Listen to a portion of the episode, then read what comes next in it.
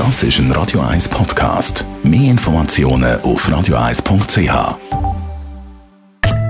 In Vino Veritas mit dem Radio 1 wie expert Carsten Fuß. Und genau solche Abkürzungen findet man eben auch immer wieder auf Weinflaschen. Aber steckt dann hinter diesen Labels auch wirklich der bessere Wein drin? Oder besser gesagt, was steckt dann dahinter?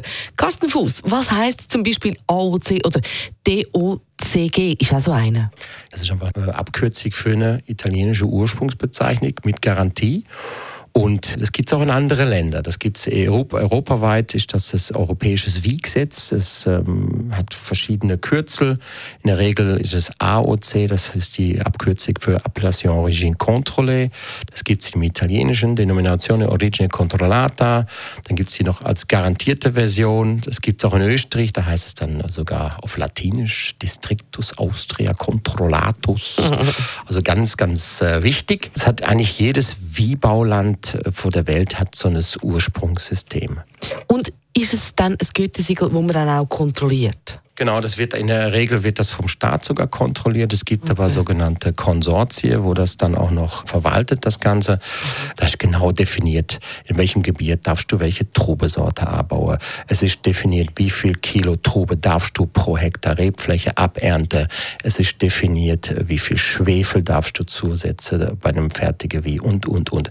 Also es ist sehr, sehr äh, genau reglementiert.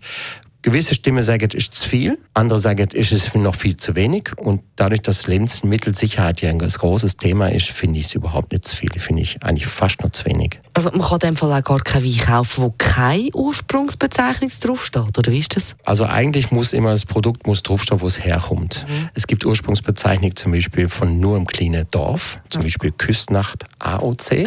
Das heißt, der Wein muss aus Küstnacht oder die Trube müssen aus Küstnacht, so, der muss in Küstnacht hergestellt worden sein und auch dort abgefüllt. Da gibt es aber auch die AOC Zürich oder die AOC Ostschweiz, der mhm. Schweizer Wein. Das gleiche gilt für Frankreich, für Italien auch. Je größer der Ursprung gefasst ist, umso in der Regel einfacher ist die Qualität. Okay, das heißt aber auch, dass AOC oder DOC nur eine Ursprungsbezeichnung ist und gar nichts mit der Qualität zu tun hat. Das wird ja irgendwie suggeriert durch schon das Label. In der Regel schon. Es gibt ja diese Mindestanforderungen, was Qualität betrifft und eben was der Ursprung betrifft.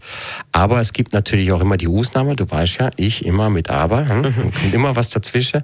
Es gibt natürlich immer mehr Winzer, wo sich diesem Ursprungsgedanke verweigert, wo dann aber sage ich, ich wollte aber machen, was ich wollte. Mhm. Ich bin zwar im Burgundi high, wollte aber kein, sagen wir mal, Chardonnay abpflanzen, sondern ich wollte eine Trubesorte aus dem Bordeaux abpflanzen dann kannst du das zwar machen, aber du darfst den Wein dann halt nicht mehr Burgund nennen, sondern du musst ihn halt als Vin de France verkaufen. Und das gibt immer mehr Winzer, wo sich diesem, eben diesem Ursprungsgedanke verweigert und dann hast du manchmal Top-Wein, und die Ursprungsbezeichnung ist sehr grob gefasst mit Vin de France oder Vino d'Italia zum Beispiel. Gibt's auch, aber es ist eher selten.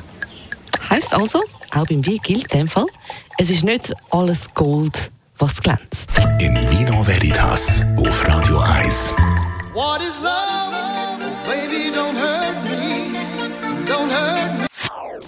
Das ist ein Radio 1 Podcast. Mehr Informationen auf radio1.ch.